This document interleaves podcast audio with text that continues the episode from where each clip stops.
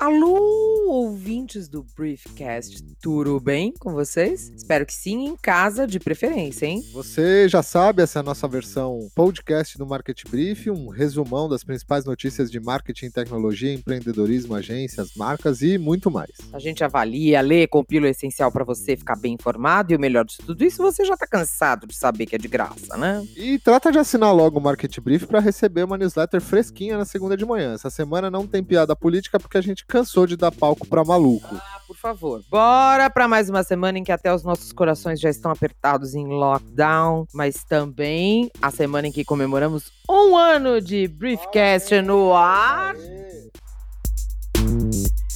Os consumidores estão procurando maneiras diferentes de gerenciar suas vidas enquanto estão confinados. Em alguns casos, os aplicativos podem ser a solução perfeita. As pessoas gastaram 20% mais tempo usando aplicativos no primeiro trimestre de 2020 em comparação a 2019. Durante esse período, os consumidores também gastaram mais de 23 bilhões de dólares em lojas de aplicativos, o maior gasto por trimestre registrado até hoje. Imagina de abril para frente. Dado o grande volume de pessoas trabalhando remotamente, não é surpresa ver os aplicativos de bate-papo por vídeo e conferências online experimentando um crescimento explosivo. Na América do Norte, por exemplo, esses aplicativos testemunharam um aumento astronômico de 627% nos downloads e um aumento de 121% nos usuários ativos diários.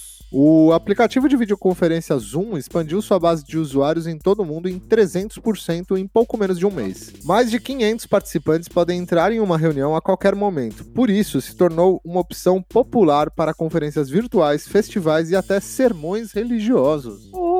À medida que nos adaptamos à vida em ambientes fechados, o boom do Zoom ah, é, é, não mostra sinais de desaceleração, apesar do recente escândalo de privacidade e segurança de dados do aplicativo. Enfim, tem mais números interessantes sobre o estudo lá no informativo da semana, você já sabe. Será que com o fim desse pesadelo a nossa relação com aplicativos e redes deve mudar? Será que seremos os mesmos depois de tudo isso? Questões.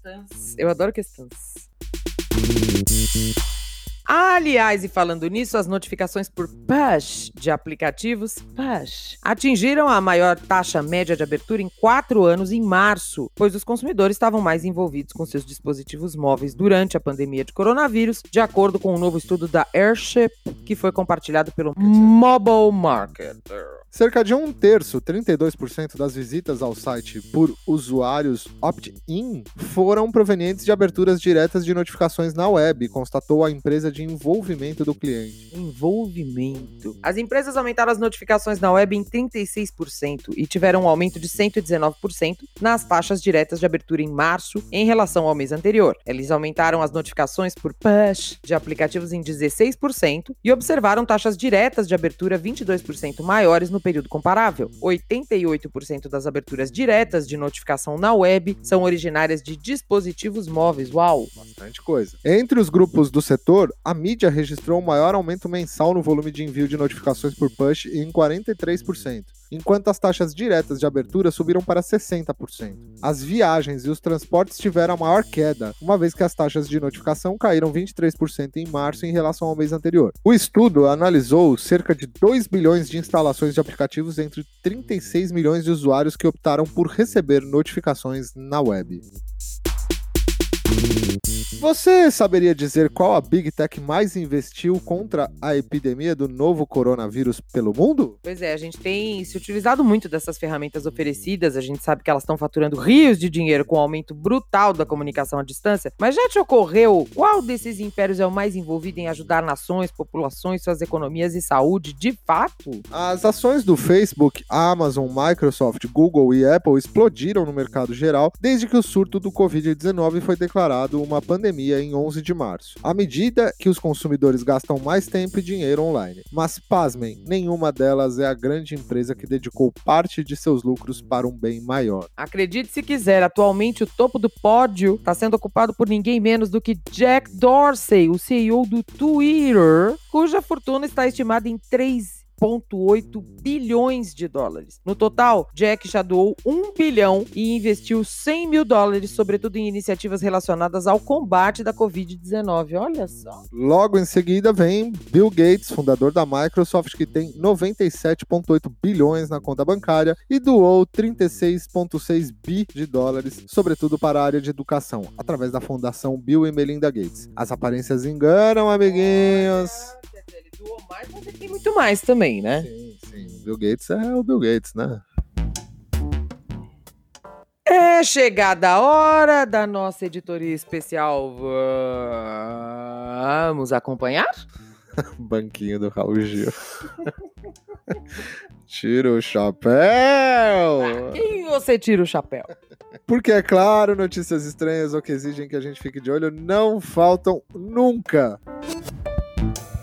A Volkswagen apresentou seu novo carro, o Nivus. O veículo é o primeiro do portfólio da montadora com uma loja própria de apps, a VW Play Apps, ou Volkswagen Play Apps, embarcada em seu sistema de entretenimento de bordo, o Volkswagen Play. Fazem parte da Mega Store. A Estapar, Zona Azul Estacionamentos, a Porto Seguro, aciona o seguro e o serviço. 12 minutos, U-Book, iFood, Waze e Deezer. É a própria Volks quem define o catálogo da loja, que será atualizado gradualmente ao longo do tempo. Em alguns dos apps escolhidos, são fechadas parcerias comerciais com a montadora para prover benefícios exclusivos aos motoristas. A assinatura do Deezer, por exemplo, é oferecida de graça no Nivus. No e-book, o motorista ganha 50% de desconto na anuidade. Eu queria só descobrir como é que uma pessoa consegue dirigir e ler um livro, mas beleza. No 12 minutos, ganha 20%. Os modelos de negócios das parcerias são fechados caso a caso, mas o processamento de eventuais pagamentos fica a cargo dos desenvolvedores dos apps, sem passar pela montadora. Será que a moda pega? Você tá dirigindo e pede um lanchão? Vamos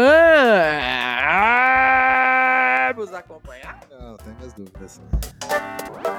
A McKinsey lançou esta semana um relatório sobre as tendências da economia da China, país que, acredita-se, era o berço do coronavírus. Era, porque pesquisas mais recentes já apontam que França e Estados Unidos estavam à frente nessa corrida pandêmica. Mas isso é uma outra história. Fato é que alguns pontos foram avaliados para os próximos meses duríssimos que virão. Entre eles, o Covid-19 não apenas acelerou a digitalização em aplicativos e canais business to consumer, o famoso B2C, mas também a parte tradicionalmente menos digital digitalizada na economia chinesa, como as áreas que exigem interações físicas e processos, o famoso business to business ou B2B. Outro dado interessante: o país que sempre se mostrou bastante restrito em relação à exposição de seus negócios pelo mundo, agora consta no topo da agenda de muitas empresas europeias. Para além de todos esses fatores, o Covid-19 também aumentará a intensidade competitiva, criando recompensas e riscos ainda maiores para as empresas do centro da economia no Oriente.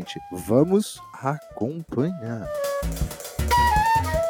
Google estendeu sua política de home office para os funcionários da empresa durante o restante do ano de 2020. É isso mesmo que você ouviu. Até agora, a política dizia que as atividades presenciais voltariam no próximo dia 1 de junho. Porém, de acordo com o CEO da empresa, os funcionários provavelmente trabalharão de casa até o fim do ano. Quem tem trabalho que realmente exige a presença física no escritório poderá voltar em junho ou julho, mas com maiores precauções de segurança e uma experiência diferente, entre aspas, no escritório. Esse diferente não ficou muito claro, não. Ainda assim, para a maioria das equipes do Google, trabalhar em casa continuará sendo o novo normal durante o resto do ano. A jornada do Fica em Casa do Google começou no início de março, junto com a pandemia. E a empresa não está só não, viu? O Facebook fez um anúncio parecido, citando informações de grupos como Centros de Controle de Doenças e Johns Hopkins, juntamente com orientações do governo. Será que outras empresas acompanharão essas gigantes nesse sentido? Esse, que medo, hein? Esses caras dão o tom do que rola, hein? Se eles estão falando até o fim do ano, imagina o que vai ser. Esse foi o Vamos Acompanhar de hoje. Prometemos mais notícias estranhas e tendências assim que voltarmos de nossas merecidas férias. Já já a gente fala sobre isso. Não, não fique tenso. Calma, calma, Brasil. E como seguimos em quarentena também por aqui, você vai encontrar uma agenda para te ajudar a passar o tempo e quem sabe distrair um pouquinho a cabeça e se divertir um pouco. A gente separou coisas legais e interessantes para fazer, para ler, aprender na internet nesses tempos de recolhimento necessário. Vocês chegaram a ver o comercial da Heineken oh. que traduz o sentimento dos amigos digitais? E olha que a gente nem foi pago para falar sobre Nada. isso. É porque mas o-. O comercial é muito incrível. Vale a pena. Tem lá o linkzinho pra você ver no Market. A O2 Filmes faz um relato comovente sobre a cidade de São Paulo na pandemia. Olha, é de cortar o coração. Só veja se você tiver num dia muito, muito bom. É tipo o vídeo do Spike Lee sobre Nova York. Deus, é. O quebra-cabeça de ketchup da Heinz para passar o tempo. Uma lista de links úteis, desde cursos à ajuda financeira até tudo isso passar. E olha, se não der tempo de fazer tudo ou nada disso, tudo bem. Não tem problema. A gente aprendeu aqui. Produtividade full-time e casa limpa 100% são conceitos que não existem. Não existem. Hoje é a minha vez de falar sério. Chegou! Aê! Aê! c*****. Desculpa, empolguei. Intel compra a startup Movit por 1 bi de dólares para impulsionar carros autônomos. Mesmo com a pandemia, a receita da Amazon aumenta 40% para 3,9 bilhões de dólares. E o Facebook nomeia 20 membros de comitê de remoção de conteúdo, tem brasileiro na lista. Ixi, campanha mostra quem são os heróis domésticos da quarentena. Está parecendo a Sandra Nemberg. Oh, Que deselegante. deselegante. Como a tecnologia e telecomunicações nos mantêm sãos, seguros e humanos. Tudo isso e muito mais você já sabe. www.marketbrief.com.br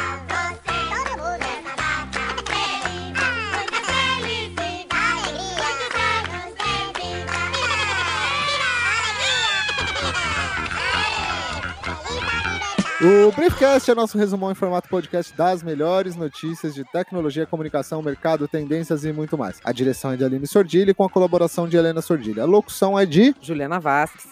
Ei, Eduardo Damasceno. E Eduardo Damasceno, não. Recadinho do coração hoje vai pra gente mesmo, já que a gente completa nesse mês de maio um ano de Briefcast. Você acredita nisso? E parece, né? Fazer essa seleção semanal de notícias e ainda gravar o programa exige super da gente, é tempo e trabalho pra caramba. Pode não parecer, pode parecer muito simples Parece pra mole, Não, parece engraçado, né? Só pra vocês. fazer essa curadoria é difícil, inclusive aos finais de semana pra fazer o melhor possível. É por isso que estamos decretando nossas autoférias deste podcast. É a rebelião dos meios de produção.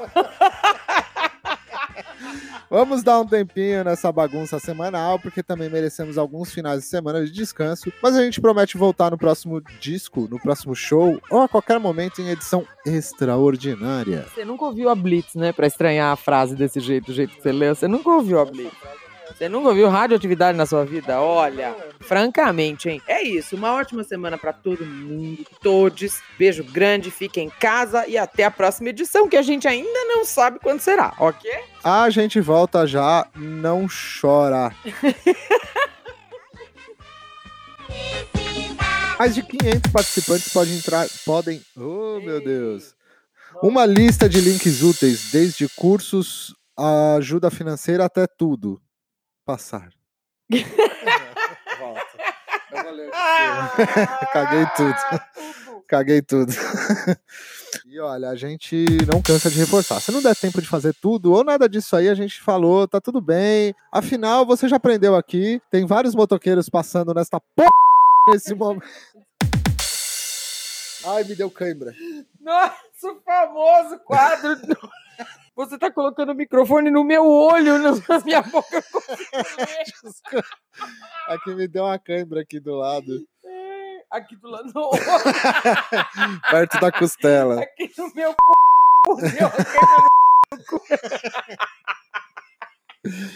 Chegou assim. Ih, errei.